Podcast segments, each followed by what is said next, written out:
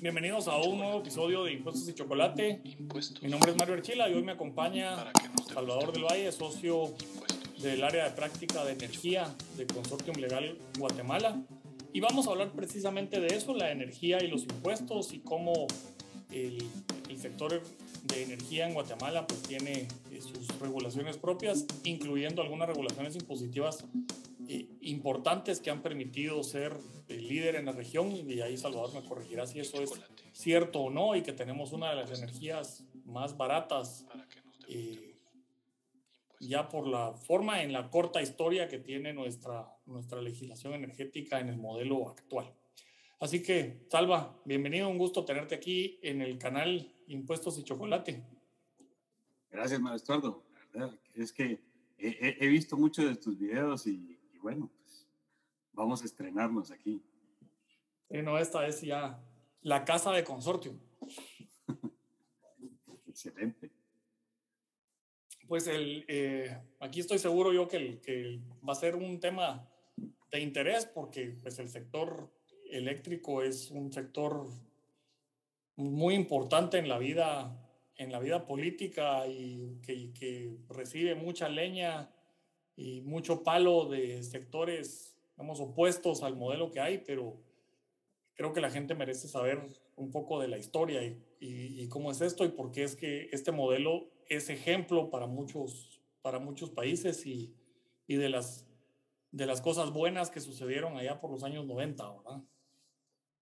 Así es, la, la verdad es que eh, siempre eh, en este tema de energía y, y seguramente también ahí puede entrar telecomunicaciones, eh, hay un parteaguas importante eh, que fue la Ley General de Electricidad y la Ley de Telecomunicaciones, que salió 96, si mal no recuerdo. y antes de eso, digamos del 95, 94 para atrás, para los, que los que nacimos más o menos en los 80, finales de los 70, o un poquito antes, sí pudimos ver vivimos esa, esa, época en la que eh, o no había luz o había racionamiento, eh, no necesariamente eh, el porcentaje de alumbrado público, de las distribuidoras que hay hoy, esa, esa cantidad de gente que, que, no tenía luz hace 20, 30 años, hoy ya tienen otra realidad y, esa realidad, como, como menciono, parteaguas que fue la ley general de electricidad, por lo menos para el sector eléctrico, eh, es importante eh, saber que, que, fue un modelo eh, que vino, si mal no recuerdo, de Chile, se tropicalizó a, a, lo que era Guatemala en ese momento y, y hoy 25, 26 años después, de la Ley General de Electricidad podemos decir que Guatemala es uno de los mercados eléctricos más desarrollados de la región, eh, con formas eficientes eh, de, de, fijar los precios, tanto para los generadores como para el usuario final. Eh, por ahí hay una cadena que, que, también es importante, que se fue desarrollando también durante todo este tiempo. Y y bueno, nos, lleva a que, a que hoy la, la, energía o el sector de energía en Guatemala eh, de verdad que es una... Eh, es algo de lo que nos podemos sentir orgullosos en Centroamérica, eh, que, lo hemos liderado, que, lo hemos hecho bien. seguramente hay algunas cosas que se, pueden hacer mejor o algunas cosas que no se hicieron que, que se podrían terminar de hacer, pero sin duda Guatemala es un referente regional del, de, sistema, eh, del sistema de energía, eh, desde la generación, que es eh, lo, lo, más importante, cómo se ha fomentado, cómo, cómo se ha desarrollado. mucha gente, muchos inversionistas locales e internacionales esperan las licitaciones que se han hecho de largo plazo, que más o menos comenzaron hace, bueno, tienen muchos años de, de, hacerse, pero hace 12 años más o menos ya comenzaron eh, el tipo de licitaciones que, que los inversionistas estaban buscando, con eh, contratos de, suministro de largo plazo, precios buenos, eh, los pagos garantizados por las mismas distribuidoras, el gobierno que apoyaba la inversión, todavía la apoya, pero de ahí vienen otros componentes que no necesariamente son del gobierno, sino que son de, desestabilizadores sociales, que, que, eso también puede, frenó en algún momento la inversión y, y, también es importante irlo, irlo viendo, aunque no es materia de impuestos, pero si no hay eso, no hay impuestos y, si, y sin impuestos no se puede generar otro montón de cosas, pero, pero bueno, eh, la idea es que, que em,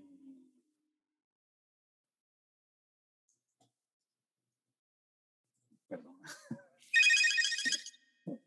me desestabilizaron. La superintendencia de el hogar te está llamando.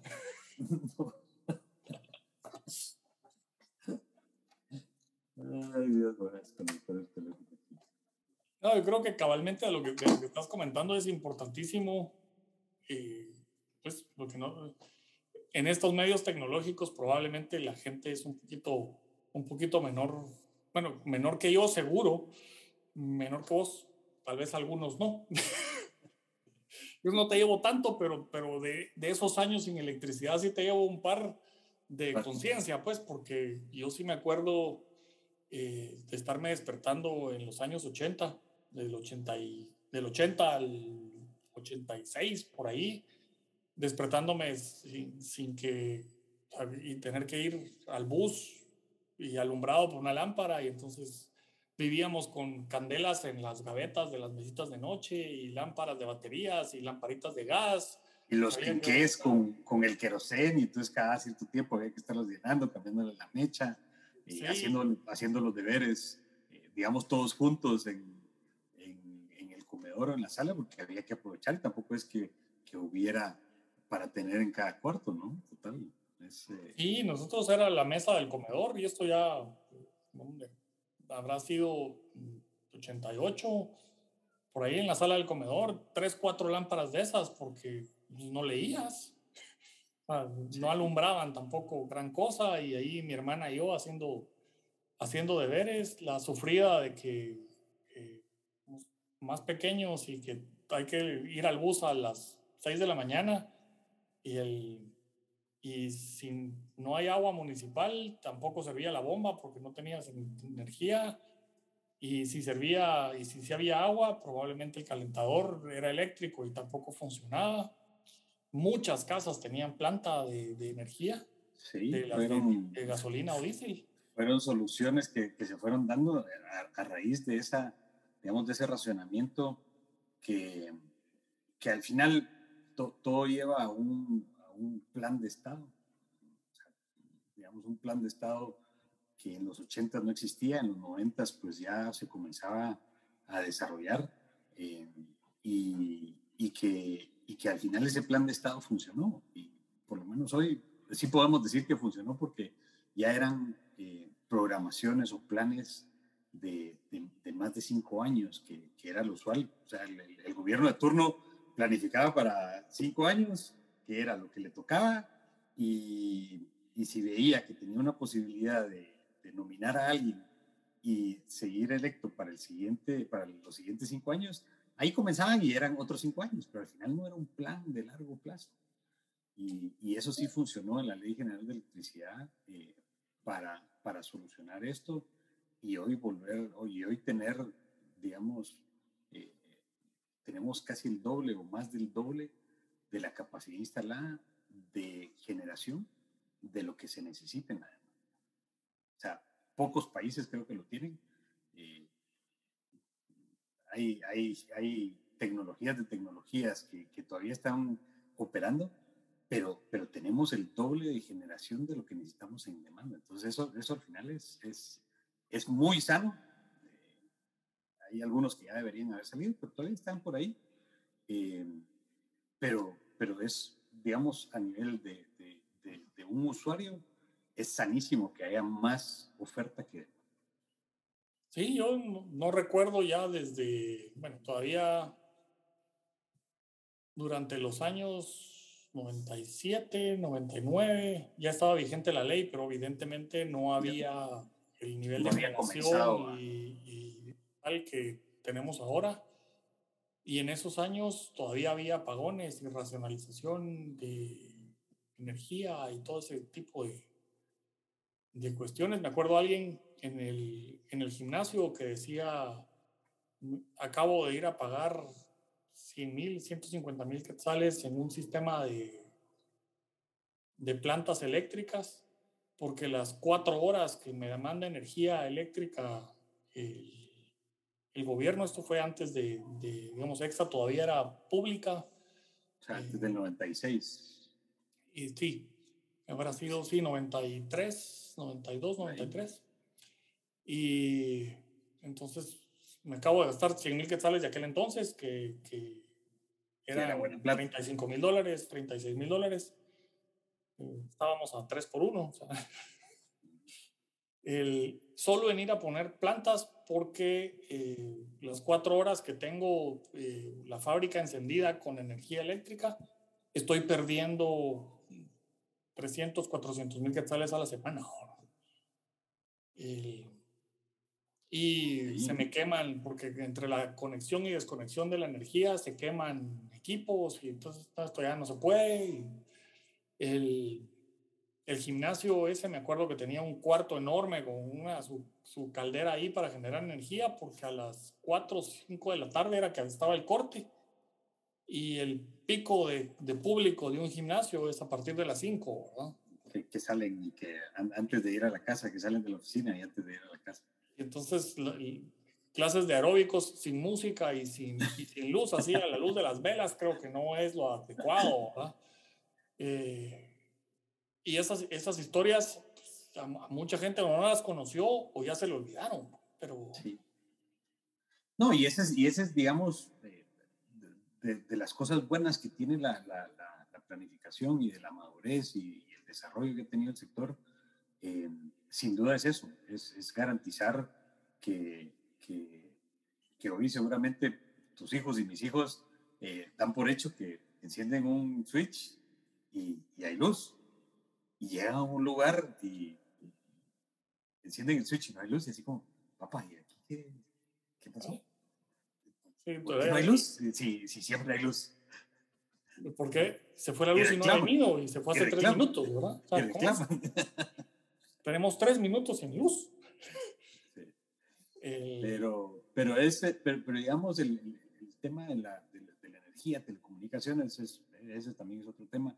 Eh, o sea, no, nos ha fortalecido como país para crear una infraestructura eh, de, ese servicio de energía que es vital para muchas industrias. Eh, y sin duda nos hace falta otro, tipo, otro tema de infraestructura, eh, carreteras, educación, eh, salud, nutrición. Pero, pero al final hemos, hemos, ido desarrollándonos y, a nivel de, energía, sin duda ya llegamos a una madurez de mercado,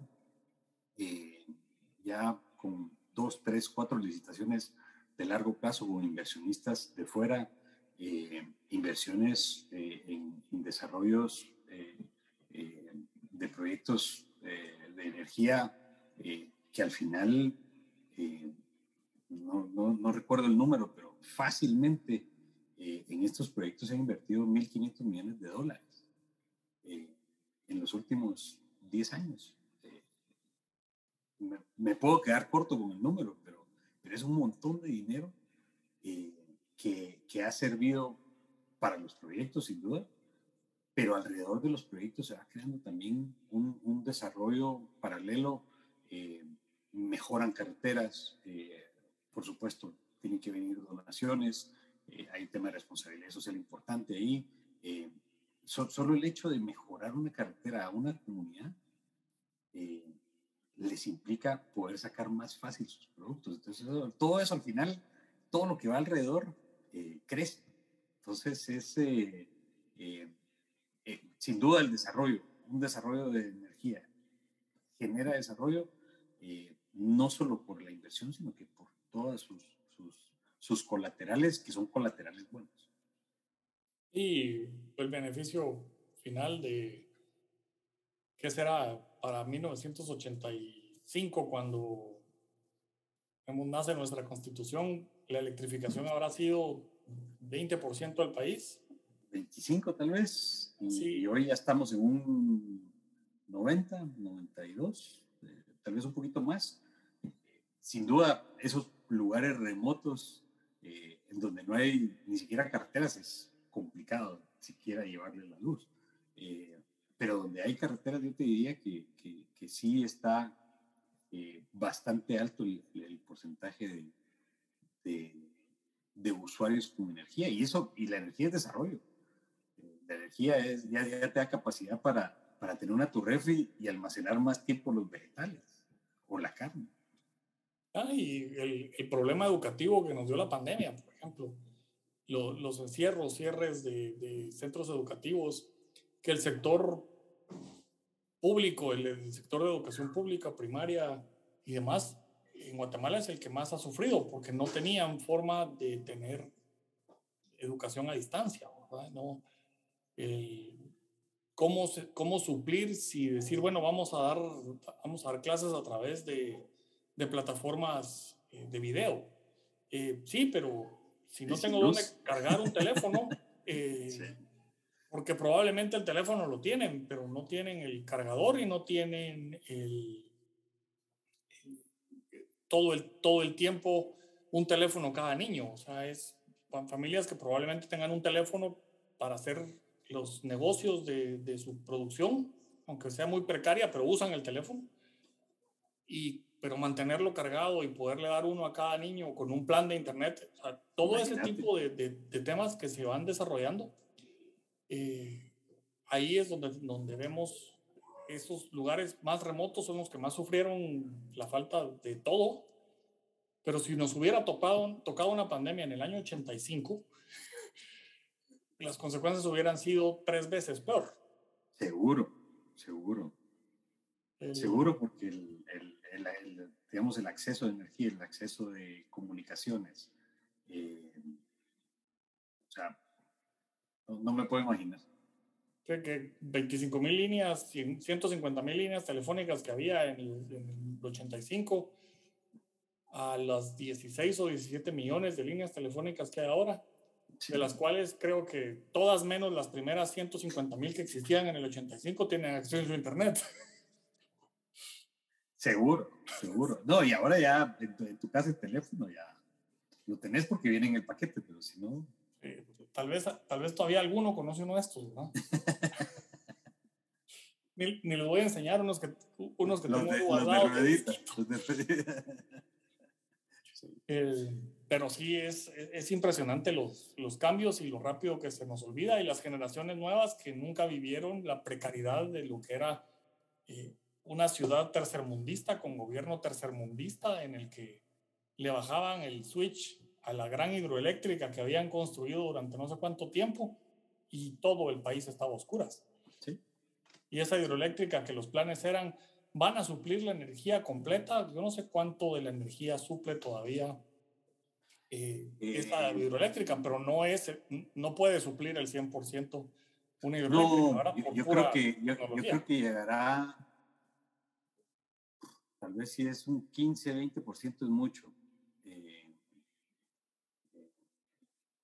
a, eso, a eso hay que sumarle temas de falta de mantenimiento, obviamente el tema clima, el factor clima, que tampoco ha sido, eh, digamos, ya, ya no hay aquellos inviernos que no dejaban de llover, eh, sino que, digamos, ha sido muy eh, irregular secuencialmente en los años, pero, pero sí es, o sea, por eso esa necesidad.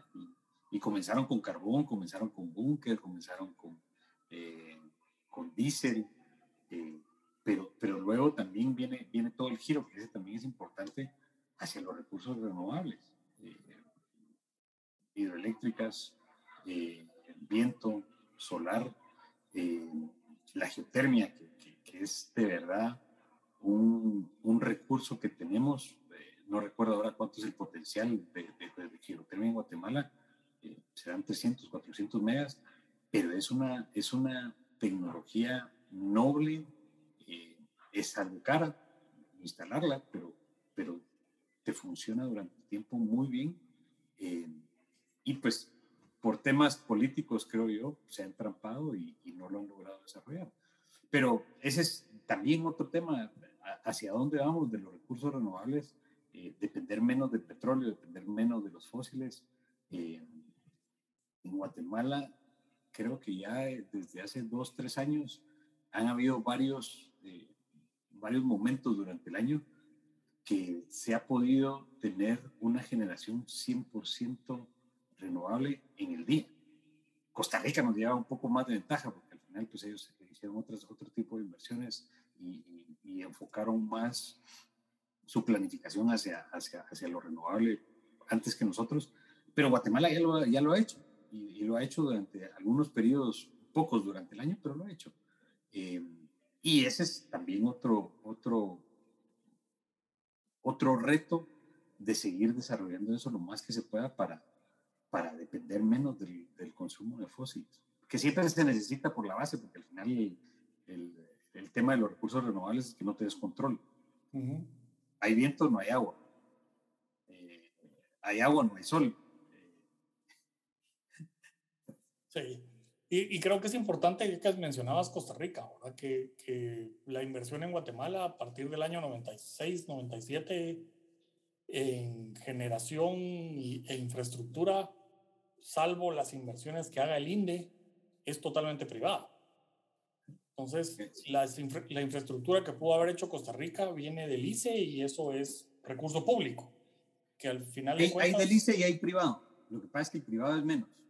Sí, pero digamos ellos, al final de cuentas su mercado sigue siendo a través del, de ICE, tanto en telefonía como en generación, con lo que hay un control muy directo de, del gobierno y me imagino que el mercado costarricense se comporta totalmente distinto al nuestro porque los privados no tienen eh, la capacidad de invertir cuando quieran y como quieran, sino que tienen que pasar por un proceso burocrático de algún plan de gobierno que nosotros no necesariamente lo tenemos, ¿verdad? Tenemos y esperar, Y, esperar el turno, porque de repente ya tenés, eh, digamos, en papel, puedes tener 100 megas eh, ya listos para desarrollarlos, pero es que te den el cupo el ICE y te diga, mira, lo que pasa es que si te doy a vos los 100 megas, entonces eso significa que yo tengo que dejar de generar 100. Eh, y no me conviene, porque pues, yo tengo que pagar esos préstamos también. Entonces... Pero, sí, y, si necesitamos energía, le compramos a Guatemala, que normalmente tiene excedentes, ¿verdad? Entonces, no nos urge tampoco. Sí, sí, no, y así es, y así es. Eh, digamos, ese mercado también regional es súper es, importante. Eh, Guatemala, El Salvador próximamente también va a tener excedentes relativamente grandes. Eh, Honduras, Nicaragua, Costa Rica, Panamá, eh, del lado de México, inclusive nosotros, Guatemala le vende a México. Eh, entonces, yo creo que, que, cuando todos los países comiencen ya a, subir su, su, nivel de, eficiencia energética eh, y que se comprometan a liberar un poco los, los, las regulaciones, sin duda el mercado regional va a ser impresionante. Pero, pero mientras tanto estamos en Guatemala. Yo me acuerdo el, por allá el año 99, 2000, cuando Consortium Guatemala todavía se llamaba Raxa. Las consultas que teníamos del lado de impuestos era eh, cómo hacer una hidroeléctrica porque teníamos una ley de, de incentivos del año 86, ¿verdad? Es eh, el 2086, sí, sí, sí. El famoso 2086. Y entonces, ¿cómo encuadrar ahí? Los proyectos eran, pues, la única manera de hacerlos eran aquellos megaproyectos. Eh, entonces, activabas de la banca, los primeros créditos indicados son para generación de energía. Ahí hay una planta muy famosa de carbón. Eh, que, que fue uno de los primeros créditos indicados estructurados en Guatemala, y un par de, de hidroeléctricas eh, ahí de, sobre el río Polochic, que también eran, eran de las grandotas, y una de capital hondureño, que, que era por 550, 600 megas, eh, esas inversiones.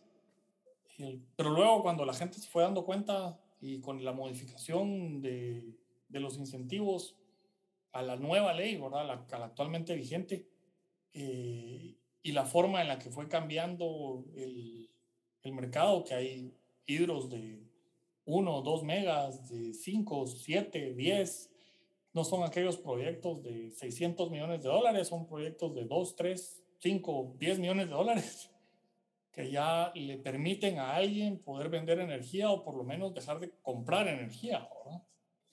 Sí, y han, han habido un montón de, digamos, la tecnología también en ese sentido ha avanzado mucho eh, y ya te permite tener paneles solares eh, dedicados a tu, a tu, a tu industria y, y, ese es un, digamos, un ahorro a largo plazo eh, de energía, un, otra vez el enfoque hacia lo renovable, hacia lo verde, de decir, yo soy consciente que, pues aquí todavía hay generación eh, a base de fósiles y, petróleo, eh, voy a hacer esto porque al final estoy convencido que esto, uno, me funciona y dos, que es bueno para el medio ambiente porque no está consumiendo del otro lado. Eh, al final, digamos, es, es, es, una balanza que hay que ir uno interiorizando de decir qué quieres hacer en adelante. Sí, ahí. quieres dejar? Hasta ahora puedes poner paneles en tu casa, ¿verdad? Que el, con, la, con, con la legislación eléctrica que existía antes de la Ley General de Electricidad, probablemente te hubieras sido preso. Eh, uno y dos, que hubieras tenido que empeñar tal vez un riñón y algo más para poderlo instalar, porque los precios eran inaccesibles. Sí, pero digamos que, que, estuviéramos hoy día con la tecnología a nivel mundial al precio que está, pero la ley anterior, la ah, legislación anterior, de todos modos no, no era posible. No lo podías. Está prohibido que generaras energía propia a esos niveles y probablemente eso te, te, ibas, te ibas a ir preso por algo. Eh, el, y el cambio de, de, de la ley de, de incentivos para proyectos renovables creo que ha sido, que ha sido muy importante para el crecimiento de esa parte. ¿Cómo, cómo la ves ahí?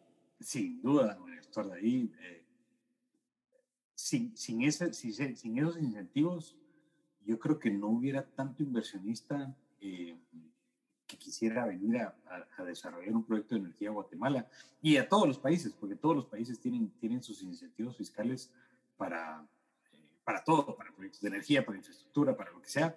Eh, pero este, el, el, decreto 52-2003, eh, sin duda es una pieza fundamental eh, para que esos inversionistas, uno, decidan venir a meter 100, 200, 300, 400 millones de dólares a Guatemala en préstamos, pensando en que lo van a recuperar con estos contratos de largo plazo con las distribuidoras en 15 años y, al final corriendo el riesgo eh, social, eh, de gobierno, eh, de los trámites, de lo que se pueda imaginar. Entonces, obviamente el, incentivo fiscal que tiene el 52-2003 sin duda es un buen aliciente para ellos. y aún así corren el riesgo de hacerlo digamos, para, para que los que no están muy, muy al tanto del asunto, ¿qué tipo de proyectos podemos meter ahí? Ahí puedes meter cualquier proyecto de energía renovable, eh, solar, viento, hidro e inclusive geotérmico.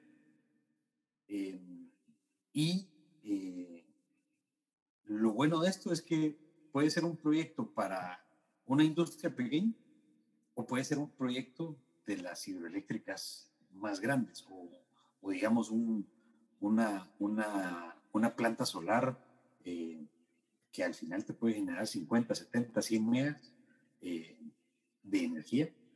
Eh, o sea, lo puedes aplicar desde, esto hasta esto. La complicación puede venir en que al proyecto chiquito de repente los costos no necesariamente van a dar para poder pagar esto.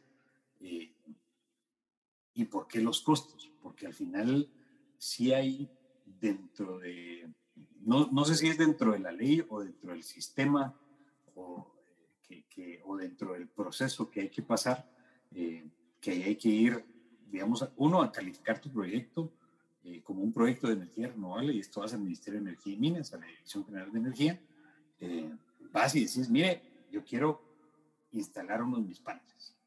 Ah, ok, perfecto. déjeme ver qué, qué, es lo que, qué es lo que va a traer y tal vez aquí voy, voy haciendo por partes eh, el detalle de los incentivos. Ah, bueno, quiere hacer sus paneles, perfecto. Eh, mire, aquí lo, lo, que le podemos dar son dos cosas de incentivos. Uno, al momento que usted importe esos equipos y que esos equipos se, se dediquen a la generación de energía y todo lo relacionado con la generación, eh, yo le voy a dar una exención de IVA en esa importación y además de los derechos arancelarios. Eh, ese es, digamos, para la importación y en la fase de, construcción del proyecto. Pero de ahí, al momento que usted me diga que ya está listo para generar y que ya comience a inyectar eh, energía a la red, yo le voy a dar por el plazo de 10 años exención de pago de impuestos sobre la renta, pero solo por la energía que usted me pueda comprobar que vendió. Ok, bueno, perfecto. Pues entonces, ¿qué tengo que presentar? Mire, usted tráigame el listado de los equipos, tráigame qué va a importar, tráigame los cables, si va a importar cables, tráigame los cables porque quiero ver el, cable, si, si, es el cable que usted dice que le va a servir para la distribución de energía. Eh, y tráigame sus planos, tráigame eh, el arrendamiento o el inmueble donde lo va donde lo va a instalar, quiero ver que pues, si lo tenga y que lo vaya a tener, porque y se va y va a tener la extensión y no va a instalar el proyecto, entonces, ¿qué va a hacer con eso? Entonces, digamos que por ese lado pueden pasar cosas sin duda, pero si alguien serio quiere hacer el proyecto, eso es un poco lo que tiene que hacer. Entonces va a la Dirección General de Energía y le dice a la dirección, ah, bueno, no, sí, este es un proyecto 100% renovable, aquí está su sello siguiente paso, porque ahí todavía no lo puedes importar. Es la que se pone alegre. Ese es, no, todavía falta el otro. Bueno, en, el IVA, en el IVA sí, ok, en el IVA y en, los derechos arancelarios, ahí es donde se pone alegre. Entonces vas ya con tu resolución del Ministerio de Energía y Minas y decís, mire, este, eh, vas con la SAT, porque digamos ese es el siguiente paso, vas con SAT y le decís, mire SAT, aquí tengo mi resolución del Ministerio de Energía y Minas, uno que me declara que el proyecto es renovable, y dos, mire, aquí está mi listado de equipos que me voy a importar. Entonces necesito que usted me habilite en mi NIT, eh, por ponerlo en términos sencillos, que yo voy a traer estos equipos y que estos equipos están exentos de IVA y DAI cuando yo los traigo. Ah, ok, perfecto. Con mucho gusto yo se lo hago. Eh, a veces se, toma más tiempo, a veces te dicen, mire, esto sí, esto no eh, pero cuidadito, te faltó incluir un tornillo en la declaración. Porque si te falta un tornillo en tu declaración, digamos al, momento de la importación, o, digamos que declaraste que viene un kit de, qué sé yo, de repuestos y de empaques y de tornillos, no sé qué, y eso lo declaraste en tu, en tu digamos, o pediste la autorización en MEM y SAT para importar ese kit eh, pero cuidadito, viene el kit desarmado, viene en diferentes bolsitas, porque entonces vas a tener el problema que lo que te autorizaron y lo que estás importando, para los ojos de alguien no necesariamente es mismo. Eh, es un problema de empaque, es un problema de la fábrica, es un problema de... Pero al final se vuelve tu problema. Entonces, eh, esa parte, digamos, del MEM SAT eh, que hoy así es el procedimiento porque es un poco la ley y reglamento así lo plantean, aunque creo que en mi experiencia pudiera ser mucho más fácil eh, tener, digamos, un comité técnico único eh, integrado por los dos, por ministerio y por, por SAT, y que al final en una sola vuelta te resolvieran todo, porque pues, al final es eficiencia. Eh, eficiencia y, y, parte también de entendimiento, porque lo que alguien entiende en el desarrollo de energía no necesariamente lo entiende en la parte de impuestos. Eh, y entonces... Sí, sí, dale. No, no, no. Y, y, entonces ahí terminamos con esa parte del IVA que no necesariamente termina, porque si te hizo falta incluir eh, un repuesto, te hizo falta incluir una manguera, te hizo falta incluir una tubería, tenés que regresar al Ministerio de Energía y Minas, a la dirección, a pedir que te amplíen la resolución para incluir eso, ir a la SAT, no sé qué, y luego ya lo puedes importar.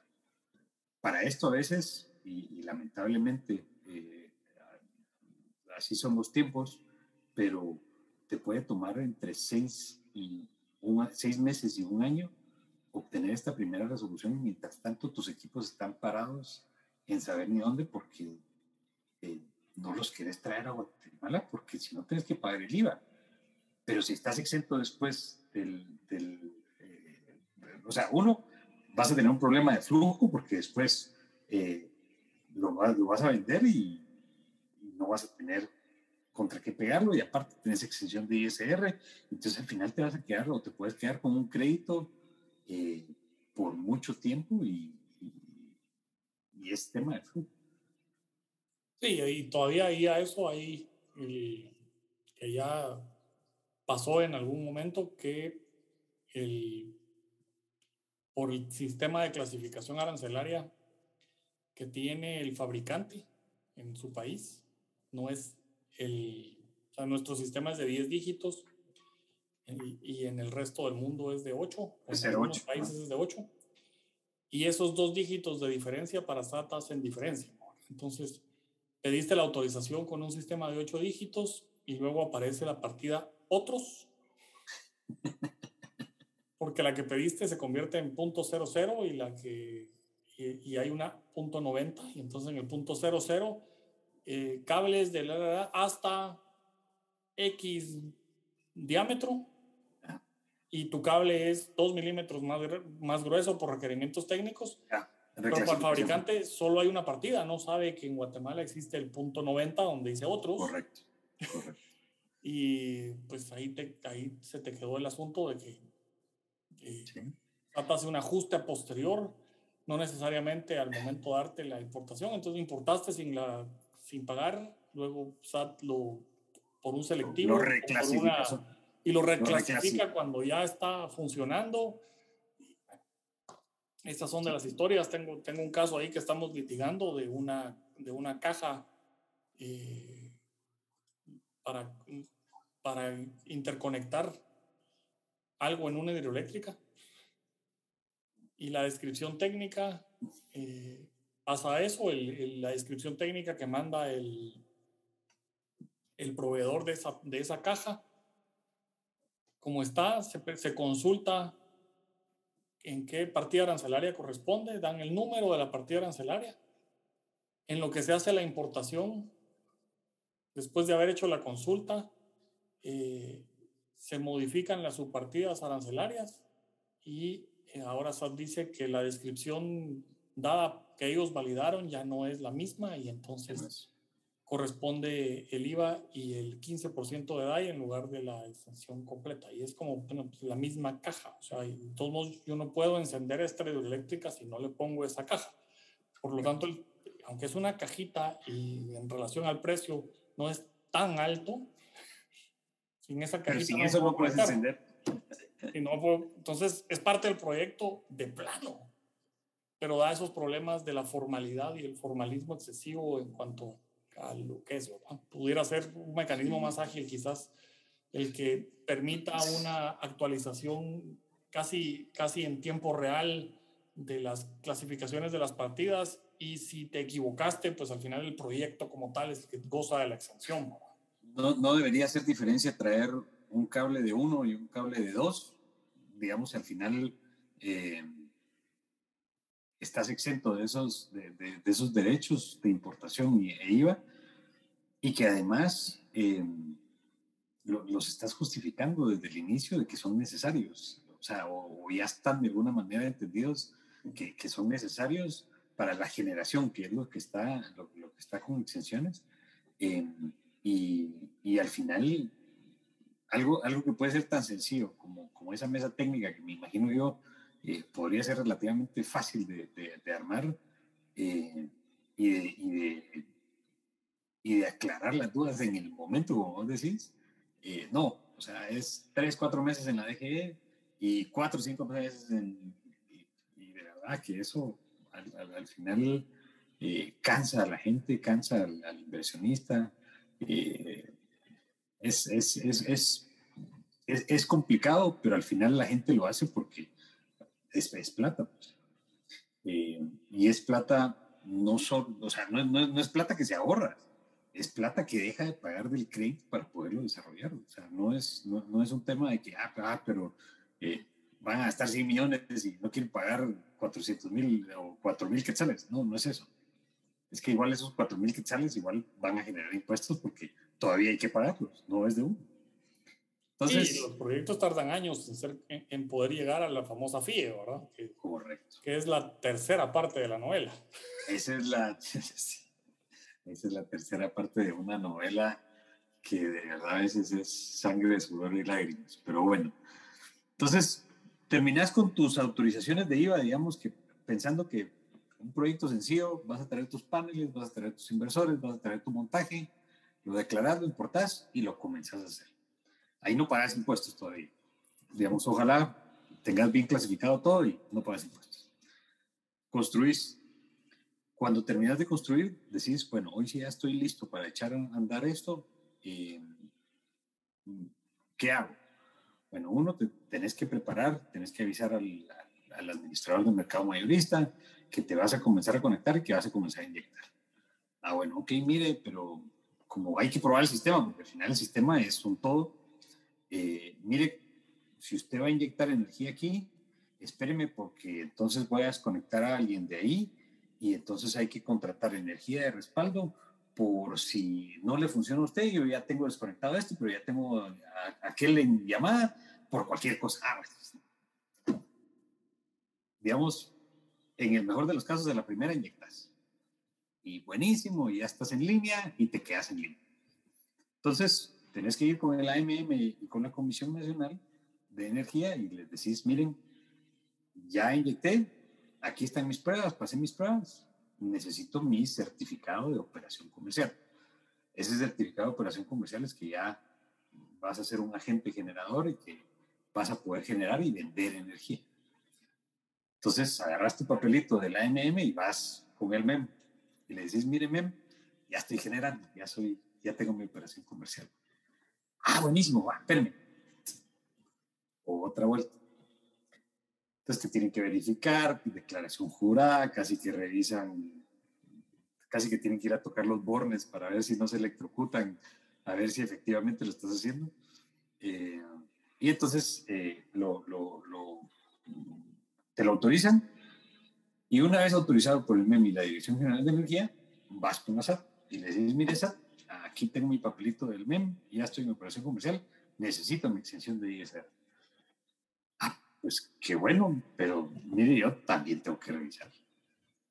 Eh, y entonces te puedes pasar, eh, tengo alguna experiencia con, con algunos generadores que se pasaron más de seis meses generando, pagando ISR en lo que la SAT y el MEM daban sus autorizaciones para que vos no pagaras impuestos.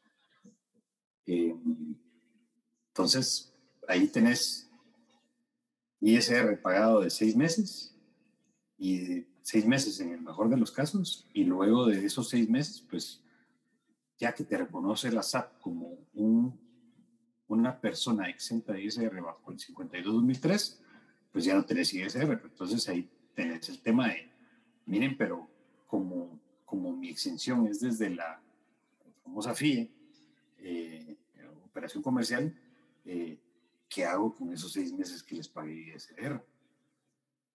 Eh, los pido como, como, como un, que sería como un... Restitución de pago indebido. Un pago indebido o lo pedís o lo pedís que te lo compensen, pero no te lo compensan porque el ISR no se puede compensar. Eh, entonces, ya, ya, ya, digamos, otra vez, esa mesa técnica se puede solucionar relativamente fácil en, en, un par de sentadas, eh, te complican o te pueden complicar. Sí, eso recuerdo alguna de las, por allá por 2003 o 2004, ese pago de impuestos ante la duda fueron casi 2 millones de quetzales. Y para este para este cliente. Hicimos la solicitud de restitución porque evidentemente el, el SAT dijo, perfecto, aquí está concedida la exención. Y se pagaron dos meses, si no estoy, si no estoy mal. Fue bastante rápido entre el inicio de la operación a que SAT dijera que sí, o sea, bastante rápido, dos meses, pero esos dos meses fueron dos y pico de millones de quetzales.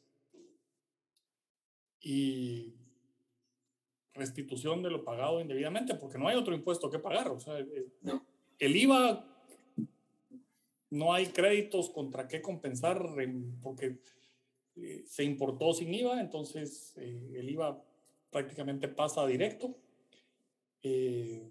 pudiera usarse para compensar y entonces se compensan esos puntos de, de ISR con el IVA que, que, están emitiendo en la factura, pero fuera de eso no hay, no hay mucho. El, si no estoy mal, 10, 12 meses eh, se tardó la restitución en aquel entonces en que se, que se lograra la, la, autorización de la devolución. Lo que de nuevo al final implica un doble costo, haber desembolsado el dinero, el costo financiero que todavía se tiene sobre la hidroeléctrica, porque hasta que recién empieza a operar hay ingresos. Mientras tanto fue dinero no hay. de los inversionistas pagando créditos. Sí. Eh, y el costo financiero, pues de, ese, de esos casi 3 millones de, de quetzales, dos y pico que, que, estaban en poder de SAT, que pude haber usado para pagar intereses, ahora tengo que usar dos y pico de, del flujo normal de la operación para pagar intereses, para cubrir el costo del impuesto en lo que me lo devuelven. Eh, sí, se, sí se complica todo el tema. Y ahora, pues probablemente la devolución tome más tiempo. Eh, sí, porque ya no hay una devolución directa con SAT, o, por lo menos recuerdo que era algo complicado el tema de devolución directa por SAT, entonces tenés que ir vía Banco de Guatemala y eso, al final, digamos, una devolución se tarda dos, tres años. Después de la resolución de SAT, donde confirma que hay que devolver, el Banco de Guatemala puede tardar dos, tres años en devolver. Eh, entonces, la forma en la que está diseñada nuestra ley, pues los tropiezos están en, el, en la letra chiquita, ¿verdad? En lo que no está escrito. Sí. Pero por lo menos entre todas esas fallas tenemos un, en general, buen mercado. Eso, eso sin duda, eso sin duda. Y, y, y, aún así hay, hay inversionistas que, que, que, ya tienen proyectos, que ya pasaron por esto y que sin duda, si, si hay una nueva licitación o si hay una nueva oportunidad, igual lo vuelven a hacer. Parece que hasta después, ya cuando pasan por esto, se vuelven a acordar, ah, sabía yo que, que algo me había pasado antes y que... Pero, pero digamos, aquí, digamos, un tema de sector, es un tema de, de, los agentes, es un tema de, del regulador, de la comisión, del ministerio. Eh, porque al final ellos, eh, a ellos son a los que les interesa que esto sea más eficiente y, que sea mejor. Eh, y, que de alguna manera también, creo yo, o desde mi particular punto de vista, ese esfuerzo de, ver hacia esto que se está generando y facilitarlo, al final, digamos, no, no, no te dan esa facilidad. Y, y viendo lo que, lo que implica, todo, viendo todo lo que implica estos proyectos, eh, sin duda es, eh, eh, puede ser un buen proyecto para, para, para hacerlo mejor. Porque que se puede hacer mejor. Yo digo que solo, solo, solo hace falta voluntad para hacerlo, pero, pero eso es. Sí, ojalá que pues, la gente que toma este tipo de decisiones empiece a ver los beneficios que hay y no, no lo vea como muchas veces le sucede cuando piden ahí dictámenes a, a SAT de qué va a pasar y entonces eh, simple y sencillamente restan lo que ellos creen que iba a generar de impuestos sobre la renta o de aranceles o de IVA una operación sin ver el efecto multiplicador que puede tener. y el efecto multiplicador finalmente es más importante eh, para determinar la política fiscal que el caso muy particular y muy cerrado de una sola transacción o de un solo tipo o, de un escenario estático donde el, el pastel económico no está creciendo, que eso es lo que muchas veces he visto que les falta en ese tipo de, de análisis. Vamos a, si se otorga esto, vamos a dejar de recaudar tanto. Eh, y es parcialmente cierto, vamos a dejar de recaudar eso, pero al empezar esa, esa eh, escalada de beneficios que va teniendo las poblaciones alrededor de lo que las inversiones generan, eh, es como el crecimiento del PIB se logra, ¿verdad? Y ese crecimiento del PIB tiene una porción que es recaudación, va directamente a la recaudación. A ver qué pasa. Sí, ¿no? Y, y, y, también la energía, digamos, los generadores igual venden a los comercializadores, los comercializadores venden a los grandes usuarios eh, venden a las distribuidoras, las distribuidoras venden a los usuarios finales. O sea, solo en esa cadena, digamos, de, generación, eh, de, digamos, del generador al usuario último, eh, solo en esa cadena hay, hay, hay, hay, hay, mucho, hay mucho impuesto. no digamos con ese colateral que hablabas y, que hablaba yo al principio del desarrollo, que también al final va, va generando. Y, creo que es eh, esa parte de ver lo macro, de ver el beneficio final eh, y no ver un, un, puntito eh, en específico y aislado. Sí, es, yo, digo, el análisis económico estático nunca es correcto. Porque cada, cada ley, cada regulación que le metemos al, al sistema modifica automáticamente la conducta de todos. Entonces, eh, tenemos que tratar de prever qué va a ser la conducta después de y no eh, eliminar o poner una conducta como que eso fuera la única cosa que va a cambiar en el modelo. Eso, no, eso no sucede. Y a veces toma tiempo. Sí, pero bueno. esperemos, esperemos lograr algo en los siguientes proyectos pues eh, yo espero que vengan muchos y que Guatemala siga creciendo. Yo siempre molesto que el concepto de que la distribución es un monopolio natural no es cierta y que lo que necesita nuestra ley es una reforma para abrir también el mercado de distribución. ese será otro tema. Ese será otro tema, pero, pero digamos ahí eh, ya hay un par de, de, economistas que apoyan esa, esa tesis de que no es cierto que, que la distribución es un, es un monopolio natural, que fue la, el, modelo que se trajo aquí.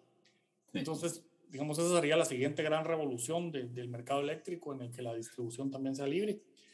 Y, y eso a ver qué, qué, nos trae también del lado, del lado impositivo si llegáramos a dar ese paso.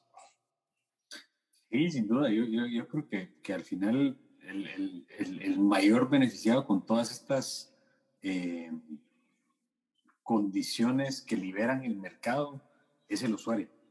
Eh, obviamente el que lo está haciendo también obtiene un beneficio, pero el mayor beneficiario, no solo en costo, sino que también en cuanto a calidad, eh, es, el, es el usuario final. Eh, hay, hay unos países en Europa que ya vos puedes contratar tu energía casi que por día y según el diferente digamos, la, diferente empresa que te lo vaya a prestar y, te puedes ir una semana con una empresa y después irte otras dos semanas con la otra empresa porque al final va a depender de tu servicio. Y, digamos, eh, en principio, la calidad no debería ser, ser una diferencia, eh, sino que simplemente tu servicio al cliente.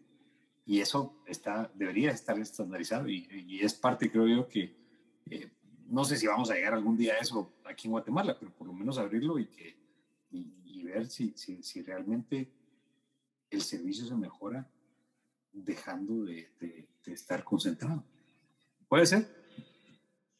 Sí, esperaría que con la densidad poblacional, por lo menos de las ciudades importantes en Guatemala, logremos eso en algún, en algún momento, ¿verdad?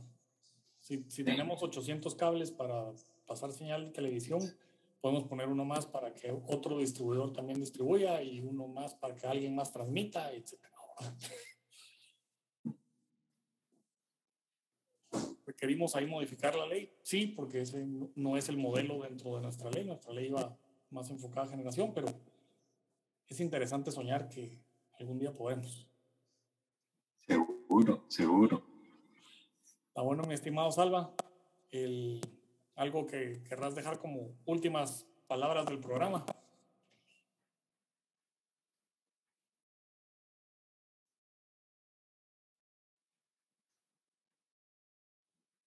Bueno, el Zoom no nos está dejando porque se congeló la imagen. El, y se congeló la señal. Así que no me queda más que despedirnos y dejarle la invitación a Salva para seguir hablando y filosofando del mercado eléctrico más adelante. Esto fue Impuestos de Chocolate. Mi nombre es Mario Archila y me acompañó Salvador del Valle.